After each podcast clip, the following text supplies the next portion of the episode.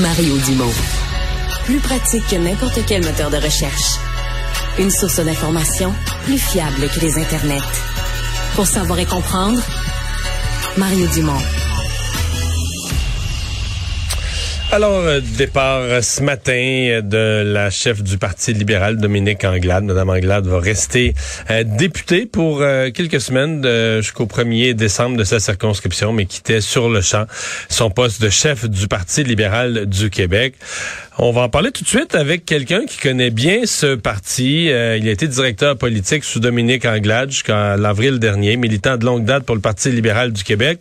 Jérôme Turcotte, bonjour. Bonjour, M. Dumont.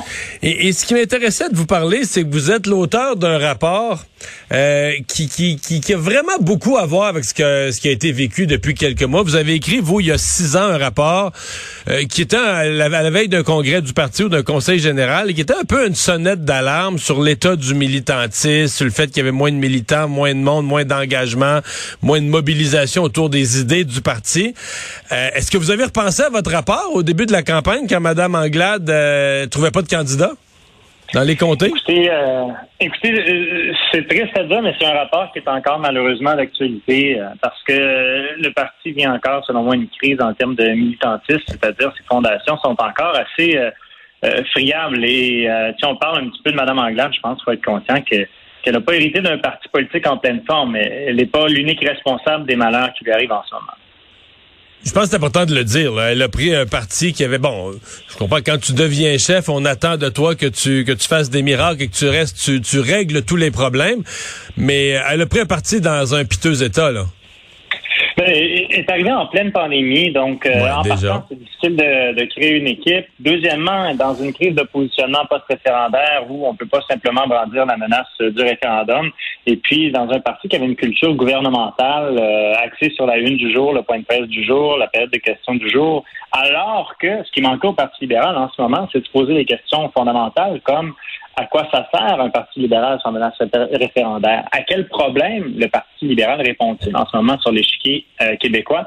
Et c'est des questions auxquelles elle n'a pas eu le temps et l'espace, selon moi, pour être capable de, de, de, de relancer ce questionnement, cette définition-là. Et ça se fait ça avec une base militante active, ça se fait avec des congrès, ça se fait avec des consultations.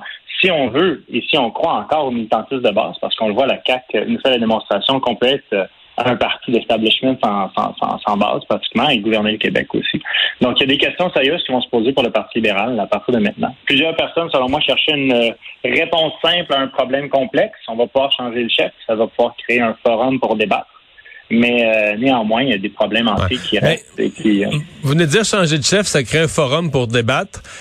Diriez-vous que ça a été un gros problème, voire même une catastrophe, quand l'opposant à Mme Anglade, le Monsieur Cusson, c'est parce que pour les gens qui s'en souviennent, il y avait une course au Parti libéral au printemps 2020, à l'hiver 2020, au printemps 2020, et tout à coup, moi je m'en souviens comme si c'était hier, euh, j'étais à TVA, on prépare notre émission, tout à coup la rumeur commence, à l'heure que Cusson sortir, Cusson sortir, message sur Facebook, l'adversaire de Mme Anglade sortir, là on sait pas trop, on est dans un flottement, est-ce qu'il a été élu par acclamation, tout à coup en fin d'avant-midi, quelqu'un nous dit, ben oui, là, il y en a pas d'autre, c'est tout, l'exécutif du parti serait à midi pour confirmer ça. Fait que présentez-le comme élu par acclamation. Puis je dis ça pour dire, tu sais, d'habitude, il y a, mettons, un congrès à chefferie. Il y a des débats, des discussions, on parle du parti. Finalement, tout ça culmine dans un congrès. Le gagnant finit les bras des avec tout le monde qui applaudit. Mais ce que je veux dire, c'est que il, y a comme un crescendo qui fait que la personne qui est élue, qui est choisie, euh, s'en retrouve, euh, disons, poussée, euh, à l'avant-scène. Bon, là, la pandémie permettait même pas les rassemblements. Fait que je viens de décrire n'était même pas peut-être possible. Mais en plus, elle, c'est comme si elle est devenue chef dans un milieu de mardi ou de mercredi avant midi, je sais plus quel jour de la semaine c'était, en faisant pout-pout, l'autre sortir. Euh, ben oui. Ah ben oui, c'est elle qui est chef. Ça y a pas donné beaucoup de momentum, hein? Effectivement. Moi, je peux vous dire que je crois que Mme Anglade aurait, aurait, aurait mis rien de mieux que d'avoir des débats. Et juste pour ajouter à votre contexte, ça l'a, l'a été avant même la période des débats. On avait fini la, période un petit peu de maraudage et de, de membership. Là, on rentrait dans la période des débats. Ça l'a chopé à ce moment-là. Je pense que ce que vous apportez est un bon point, c'est-à-dire euh, essayer de créer un positionnement en cours de route, euh, en pleine pandémie. C'était une des nombreuses obstacles qui sont mis sur le chemin de, de Mme Anglade pour vraiment asseoir une vision, un positionnement clair. Et puis, après ça, une fois sur la colline, avec des gens qui, rappelons-le, euh, n'étaient peut-être pas nécessairement soudés comme sont, par exemple, le caucus de Québec solidaire parce qu'ils ont fait le, ils sont dans l'opposition, ils sont dans une guerre de tranchées, ils vont, ils vont gruger chaque point de pourcentage à, la soeur de leur front, alors que nous, on, avait un argument euh, de parti euh, naturellement au pouvoir qui a attiré toute une constellation de, de gens qui avaient peut-être pas nécessairement énormément en commun. Donc, de gérer euh, ce caucus-là dans un contexte où la chefferie n'a pas donné l'opportunité de définir et de mettre de l'avant un positionnement clair, c'est toutes des couches qui s'ajoutent à ce qu'on observe en ce moment. Et puis moi, je, pense qu'il faut, garder ça en tête quand on regarde ce qui s'est passé. C'est pas euh, c'est pas que euh, Mme Anglade, c'est une multitude de facteurs. Que ce soit une redéfinition de eh, eh, position. Est-ce que, maintenant est le, est le moment de pour le Parti libéral, une espèce de croisée des chemins, de dire pour bâtir un parti, euh, un parti de militants et d'idées euh, qui n'est pas juste axé sur le pouvoir ou la prise du pouvoir. C'est maintenant que ça doit se passer? Ben, euh, le Parti libéral n'a pas le choix de se poser des questions importantes. On est, à mon sens, dans une ère post-référendaire. On, de, de 98 à 2018, là, si on sursimplifie la situation, le Parti libéral a fait essentiellement deux choses une gestion saine des finances publiques et une stratégie d'endiguement référendaire, pas de référendum. La CAQ. Et puis, on, complétons ça, moi qui était qui a, été candidat durant cette période-là.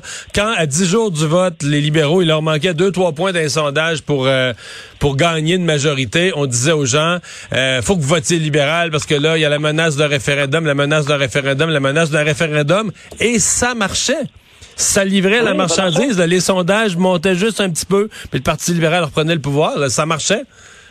Puis l'ambivalence entre le débat souverainiste et le débat identitaire qu'on a observé là, fin, euh, fin des années 2000, début des années 2010, c'est complété. Maintenant, la CAQ est au centre. Sur l'axe gauche-droite, à gauche, tous les problèmes, à gauche, l'État résout tous les problèmes avec l'US, l'État a tous les problèmes avec le Parti conservateur. Dans l'axe souverainiste fédéraliste, il n'y a plus d'ambiguïté.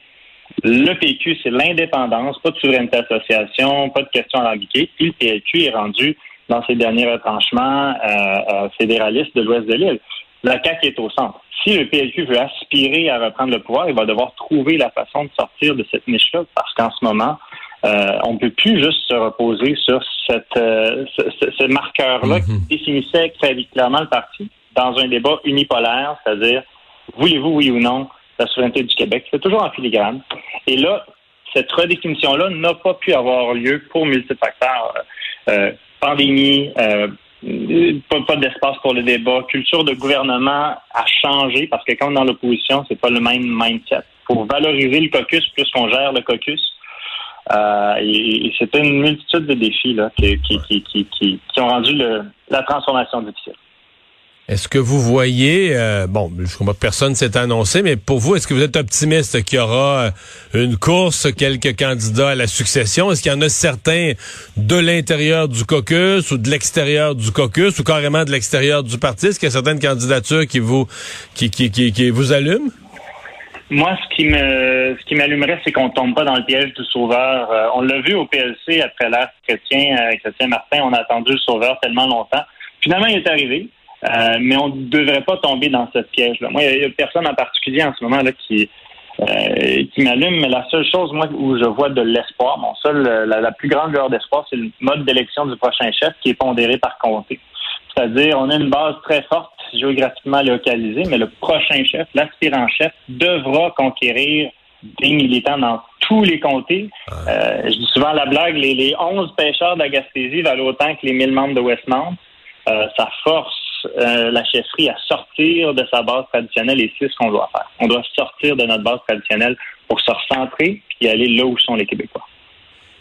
Est-ce que le prochain chef, ben je, pose la question en n'étant pas niaiseux, sais que tout le monde veut gagner toutes les élections tout le temps, tout le monde se présente pour gagner, mais est-ce que vous, comme militant, comme personne qui a une pensée stratégique, vous pensez que le Parti libéral doit viser 2026? Ou vous avez l'impression, comme on a déjà entendu dans des partis, qu'il y a une comment dire, qu'il y a une étape, une, victoire en deux étapes. rebâtir le parti, se redonner une base, 30-40 comtés, dont des comtés francophones en 2026, pour reprendre le pouvoir en, 2030. Est-ce que vous voyez ça possible en quatre ans ou vous pensez qu'il faut construire une stratégie de huit ans? Euh, écoutez, moi, je suis d'abord et avant tout un gars d'idées. Ce qui va m'importer, c'est le positionnement. Est-ce qu'on est capable de sortir du, du banc de neige dans lequel on semble s'être enfoncé? Pour moi, est-ce que est-ce qu'on va vouloir avoir raison ou on va vouloir on va vouloir gagner? C'est la, question la plus importante à se poser d'ici la prochaine élection. Parce que ce qui guette le Parti libéral, c'est cette espèce de danger. Quand une base se rétrécit, euh, euh, le fait de marginaliser l'implication politique tire les partis politiques vers les marges. Et, c'est ce qu'on voit. Pour moi, ce qui va être prioritaire, c'est de vraiment développer un positionnement qui parle à, l'extérieur de notre base tout en restant fidèle à nos valeurs.